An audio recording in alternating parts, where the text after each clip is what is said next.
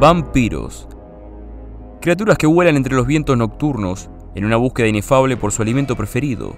Nosotros, los vivos, la sangre que corre por nuestras venas. Detrás de los barrotes de una celda, en la prisión de Wandsworth, yace uno de estos monstruos, capturado y condenado por asesinar y beber la sangre de nueve personas. Divagaciones de un lunático megalómano para unos, o la confesión de un monstruo real para otros. Estas fueron sus últimas palabras.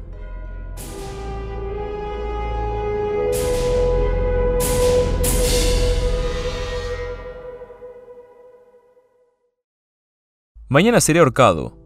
Pasaré por primera y última vez por esa otra puerta de mi celda, que nunca he visto abrirse. Una es usada por los guardias, pero sé que por la segunda puerta, esa siempre cerrada, es arrastrado el hombre destinado a la ejecución.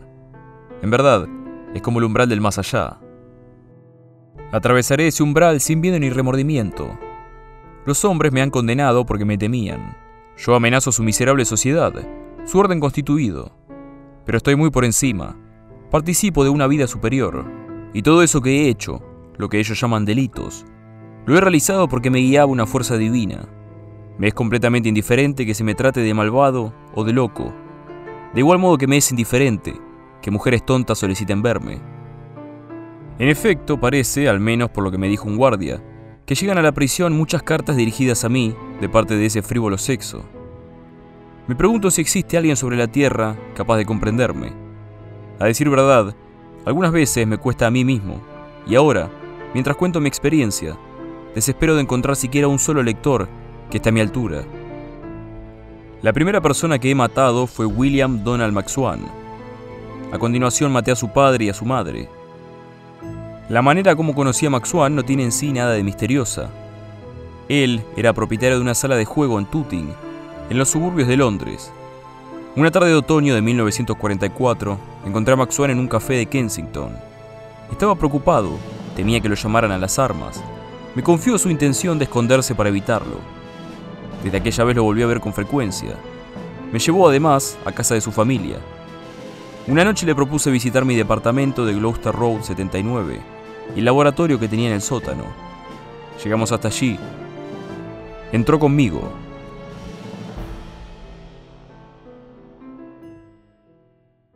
Para referir lo que ocurrió esa vez, debo contar previamente algunos hechos que se remontan a mi infancia. Debo hablar de los sueños que tenía en aquel tiempo. El primer sueño que recuerdo con precisión se remonta a la época en que formaba parte del coro de la Catedral de Wakefield. De noche, en la cama, cerraba los ojos y volví a ver el Cristo torturado sobre la cruz. Miraba el crucifijo en la iglesia y a veces veía la cabeza coronada de espinas, otras el cuerpo entero de Cristo, de cuyas heridas brotaba copiosamente la sangre. Me sentía horrorizado. A veces veía ante mí un bosque de crucifijos, convirtiéndose en árboles. Al principio aparece una garúa o una ligera lluvia que gotea de las ramas. Pero mientras me acerco, puedo sentir que es sangre. De repente el bosque entero comienza a retorcerse. Los árboles, rígidos y erguidos, chorrean savia vital. Una figura va a cada árbol atrapándola en una copa. Cuando la copa está llena, Viene a mí. Bebe, me dice. Pero no puedo moverme. En otro sueño me construí una enorme escalera, mediante la cual llegaba a la luna. Desde allí miraba la tierra a mis pies, no más grande que una pelota. ¿Qué significado tenía este sueño? Pensaba que quería decir que haría en mi vida alguna cosa grande, que sería el mejor de todos en algo. La mayor parte de las veces, el tema de mis sueños era la sangre. Estos sueños tenían un papel fascinante y terrible en mi existencia, y todavía no conocía su sabor. Una pura casualidad me la hizo gustar, y desde entonces ya no pude olvidarlo. Tendría 10 años. Me había herido la mano con un cepillo para cabello, de pelos metálicos. La la sangre que brotaba, y algo se trastocó en todo mi ser. Esa cosa viscosa, cálida y salada, que sorbía flor de piel, era la vida misma. Fue una revelación que me obsesionaría por muchos años. Más adelante empecé a tajearme adrede los dedos y las manos, solo para poder posar los labios sobre la herida fresca y volver a sentir aquella sensación inefable. La casualidad, pues, me había hecho volver, a través de los siglos de civilización, a los tiempos fabulosos en que los seres sacaban fuerzas de la sangre humana. Descubrí que pertenecía a la raza de los vampiros. ¿Por qué? ¿Por qué justamente yo? No lo sé, solo puedo contar lo que experimentaba. Comprenden ahora lo que pudo sucederle al joven Max a solas conmigo en aquella tarde de otoño. Lo desmayé con la pata de una mesa o con un pedazo de caño, no lo recuerdo bien, y después le corté la garganta con un cortaplumas. Procuré beber su sangre, pero no era nada fácil. Aún no sabía qué sistema usar. Le tuve sobre el lavamanos y traté de recoger de algún modo el líquido rojo. Al fin, me parece que resolví sorberlo, directamente de la herida, con un sentimiento de profunda satisfacción. Cuando me aparté, sentí espanto ante la presencia de aquel cadáver. No tenía remordimientos. Solo me preguntaba cómo podía hacer para desembarazarme de él. De súbito se me ocurrió un buen método. Tenía ya en mi laboratorio una gran cantidad de ácidos, sulfúrico y clorhídrico, que me servían para atacar los metales. Sabía lo suficiente de química como para estar enterado de que el cuerpo humano está compuesto en su mayor parte de agua, y el ácido sulfúrico es muy ávido de agua. Por desgracia, no tenía nada preparado. Solo al sexto o séptimo caso, comencé a preocuparme por preparar anticipadamente el medio más adecuado para hacer desaparecer el cuerpo. Debí buscar un recipiente para meter el cadáver. Encontré en un cementerio una especie de barril de metal. Para transportarlo hasta mi sótano, pedí prestado a un maestro albañil una carretilla. Acomodé al señor Maxwell en el barril. Ahora no me quedaba más que verter el ácido. Debía servirme de un cubo, no había previsto el humo que se desprendió, y sentí tal náusea que tuve que salir un poco al aire para retomar el aliento. Luego volví a la tarea y finalmente abandoné el sótano, cerrando la puerta atrás de mí. Cuando más tarde regresé allí, pude comprobar que la operación había salido bien. El cuerpo estaba disuelto. Levanté una trampa que comunicaba con las cloacas y vertí por el hueco la mezcla. Si queda aún algo de Mr. Maxwan, se lo encontrará ahí donde descargan las cloacas de Londres, en el mar.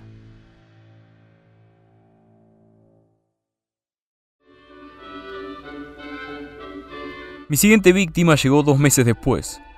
Esta vez una mujer. Era morena, de estatura mediana, de unos 35 años. Nunca la había visto antes. Nos encontramos en la calle, en el distrito de Hammersmith. La abordé sobre un puente. Comprendí enseguida que debía morir. Era durante un ciclo de sueños y tenía necesidad de beber de la copa. Ella aceptó venir a mi casa, le di un golpe en la cabeza y bebí su sangre. Tampoco esta vez había hecho planes para desembarazarme del cadáver, pero todavía tenía mi barril y un poco de ácido. Metí el cuerpo pensando entonces que sería cómodo tener una bomba para verter el ácido. Salí a comprar una. Solo después del segundo Max el padre de William, se me ocurrió usar una especie de máscara para evitar la náusea por los vapores del ácido y enseguida me procuré un delantal, botas y guantes de goma. Así equipado, revolvía la mezcla con la ayuda de un palo. A los viejos Maxwan, los padres de William, los maté juntos el mismo día. Durante el proceso se me ha preguntado con cuál cortaplumas acostumbraba a cortar la garganta de mis víctimas. En verdad no sabría decirlo. Tenía tres. Debo decir a este propósito que no acierto recordar ningún detalle de lo que sucedía en estos momentos, cuando estaba bajo la influencia de mis sueños, casi no veía otra cosa que la copa. Esa copa tendida, que se rozaba mi garganta sedienta, mientras yo aullaba de deseo, hasta que me decidí a arrastrar a un ser humano a mi sótano, y entonces, por un instante, podía al fin sorber la vida de una garganta abierta, con inefable alivio. Mi quinta víctima fue un jovencito desconocido, un tal Max, pero prefiero hablar de los números 6 y 7, la joven pareja Henderson, Archibald era un médico londinense. Tenía una mujer joven, hermosísima, Rose. Desaparecieron en febrero de 1948. La policía no habría resuelto nunca ese misterio si no hubiera revelado que los maté yo. Los conocí del modo más sencillo.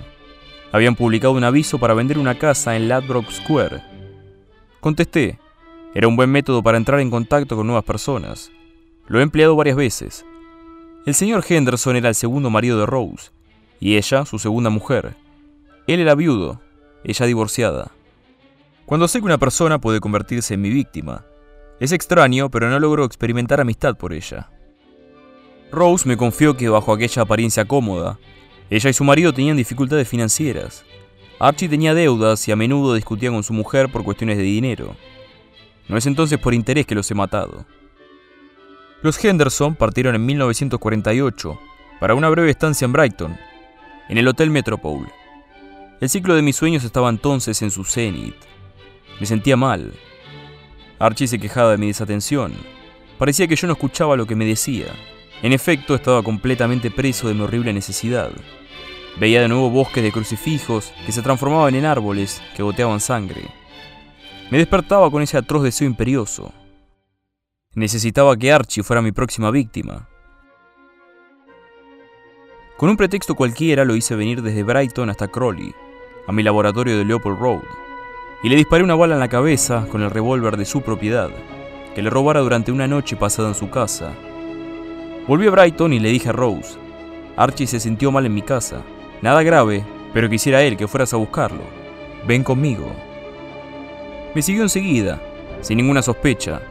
Apenas entró en el laboratorio la maté. ¿Cómo? No lo recuerdo. Sorbí una buena parte de la sangre de Archie y Rose. Me sentía protegido por una mano invisible. Estaba tan seguro de mí que dejé los cadáveres al descubierto en el laboratorio mientras iba a comprar una máscara de gas y un segundo recipiente para el ácido. El nuevo recipiente era para la mujer. Dejé a Archie y a Rose en perfecto reposo. A él lo disolví el viernes por la tarde. Y el sábado por la tarde el bello cuerpo de Rose, que en vida había despertado tanta fascinación, se fundió en el ácido como una muñeca de cera al calor.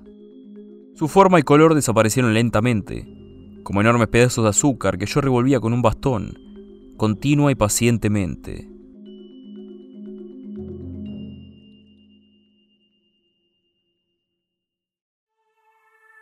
Mary fue mi víctima número 8. Encontré a esa muchacha en Eastbourne, donde estaba de vacaciones o por trabajo, ya no lo recuerdo bien. En todo caso, no era del lugar. De ella solo conozco su nombre, Mari. Charlamos mucho y se me ocurrió pedirle que viniera a comer conmigo a Hastings. Fuimos a un café cerca del mar. Estábamos a fines de verano o los comienzos del otoño, en todo caso en los últimos días cálidos. El sol poniente, más solo si no fuese por un momento, convirtió el mar de agua en uno de sangre. Me estremecí. Miré a Mari y le dije estúpidamente, es hermoso, ¿verdad? Parece exactamente una tarjeta postal en colores. Distante de aquellos pensamientos vulgares, me sentía dominado por mi sacro deseo. Me llevé sin esfuerzo a Mari a Crowley. Entramos en mi laboratorio de Leopold Road. Sin esperar, tomé un utensilio por el mango y la golpeé salvajemente en la cabeza. Después abrí la garganta y me arrojé ávidamente sobre la herida. Durante la noche tuve el acostumbrado sueño satisfecho que tenía siempre después de cada muerte. La aparición me tendió la copa y me dejó beber a largos sorbos.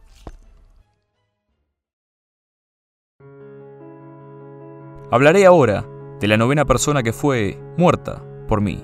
Esa es la expresión que deseo usar. No me agrada decir que la sea asesinado, porque esta palabra da la impresión de crueldad y sufrimiento.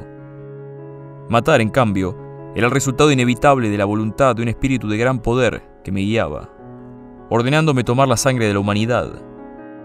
Los humanos son solo títeres en manos del Supremo. La misma fuerza ha decidido ahora que llegó para mí el tiempo de morir, y acepto su divino juicio. Por otra parte, también estoy cansado. Mis ojos no pueden más. Leí y escribí mucho, y tengo prisa de concluir estas memorias. Para poder continuar escribiendo, me veo obligado a ponerme los lentes, con montura de oro del Dr. Henderson, mi sexta víctima. Pero vayamos pues a la señora Olivia Durand Dicon, la última persona de esta tierra de quien he bebido un vaso de sangre. Cuando la encontré era una de esas mujeres en el declive de la vida, para usar las palabras del Ministerio Público en mi proceso. Debo admitirlo, con ella he sido muy descuidado. No es de mi naturaleza. Usualmente me gusta repetir que prefiero una injusticia a un desorden, pero me sentía de tal modo protegido por la fuerza superior que me dirigía, que olvidé tomar las precauciones más elementales. La señora Durand Deacon vivía en Kensington, en la misma pensión familiar en que yo me alojaba, y le caí bien porque le hablaba de arte, de música, de literatura. Teníamos también conversaciones filosóficas y religiosas. Ella había escrito un libro titulado Así habla Dios, Yo había dado algunas conferencias en congregaciones religiosas. Recuerdo que conmovía a los oyentes hasta las lágrimas. También había escrito algunos artículos en diversas revistas de teología, todo lo cual me granjeó las simpatías de la señora Durán Deacon, quien veía en mí, a pesar de mis 40 años, un joven verdaderamente aventajado. Durante mi proceso, el público ha sido informado del ridículo motivo que la indujo a venir a mi laboratorio. La anciana señora sufría por haber perdido las uñas, y yo le había dicho que tal vez lograría fabricarle otras con material plástico. Y fue de esta manera como ella partió para su último viaje, el 18 de febrero de 1949. La maté de un balazo en la nuca mientras observaba ella unas muestras de material. Después le practiqué la incisión en la garganta y bebí un vaso de sangre. Llevaba una cadenita con una pequeña cruz alrededor del cuello. Experimenté un goce extraordinario al estrujarla. El sistema para desembarazarme del cadáver se había hecho ahora automático. Además, para la señora Durán Deacon, había preparado con anticipación el barril de ácido. He dicho ya que aquella vez hice todas estas operaciones con descuido. Había comprado el ácido dando mi verdadero nombre. Quemé solo parcialmente el bolso de la señora Durán Deacon, y los polizontes encontraron fragmentos. Desde el momento en que fueron encontrados restos suficientes para justificar la acusación de asesinato, Supe que no había disuelto bien el cuerpo. En realidad, para mí no había sido todo fácil con la señora Durán Deacon. Debía hacer entrar aquel cadáver de 90 kilos en un pequeño barril. Pero esto no basta para explicar mi negligencia. Quizás simplemente estaba cansado de matar y no veía la hora de concluir con aquella misión que la divinidad superior me había confiado. Y tenía la necesidad de descansar, así fuera en el inmundo pedazo de tierra reservado para los ajusticiados.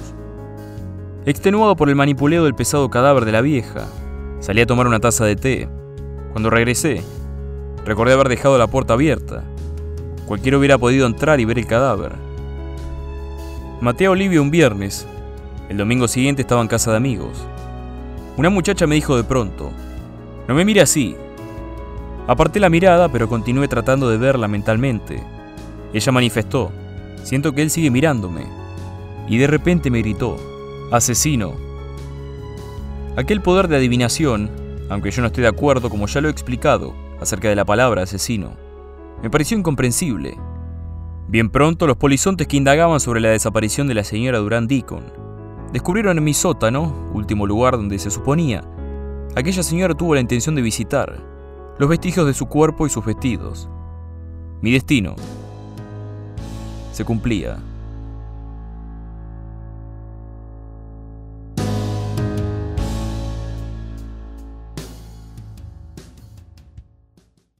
Ahora que todo ha concluido y que he llegado al término de mi relato, quiero agregar aún algo.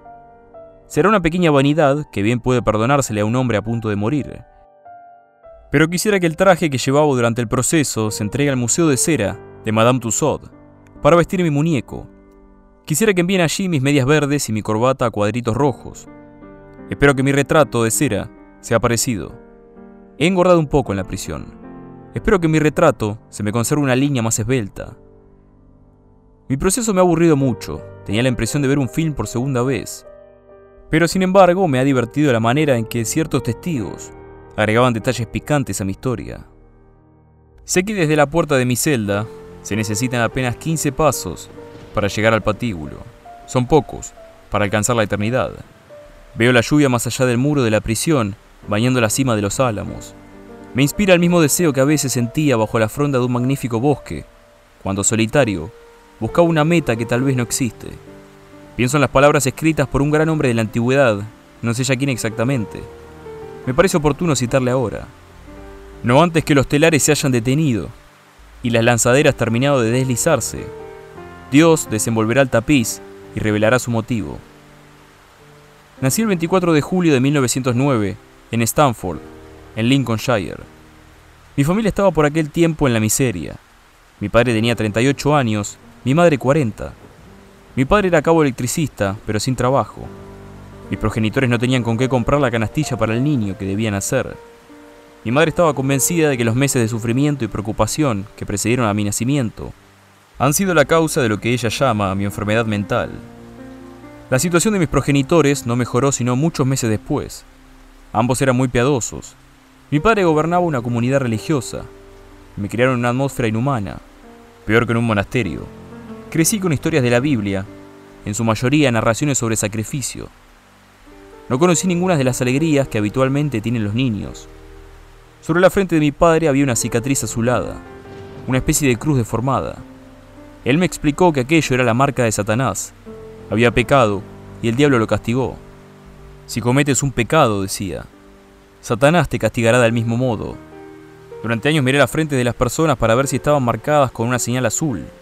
Como nadie la tenía, deduje que mi padre era el único pecador y que todo el resto del mundo era inocente.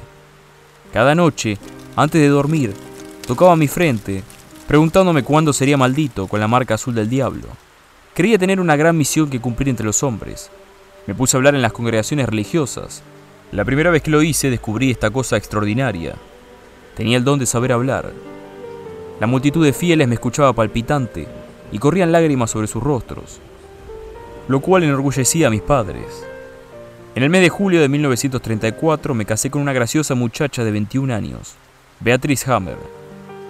Pero mi dicha conyugal fue de breve duración. Mi mujer decidió no volver a verme nunca más. Tuvo una hija que después fue adoptada por desconocidos. Existe hoy en alguna parte una muchacha de 14 años que ignora que su padre soy yo. George John Hay, el hombre al que llaman el vampiro de Londres. Gran Bretaña entró en guerra. Encontré empleo en la defensa pasiva.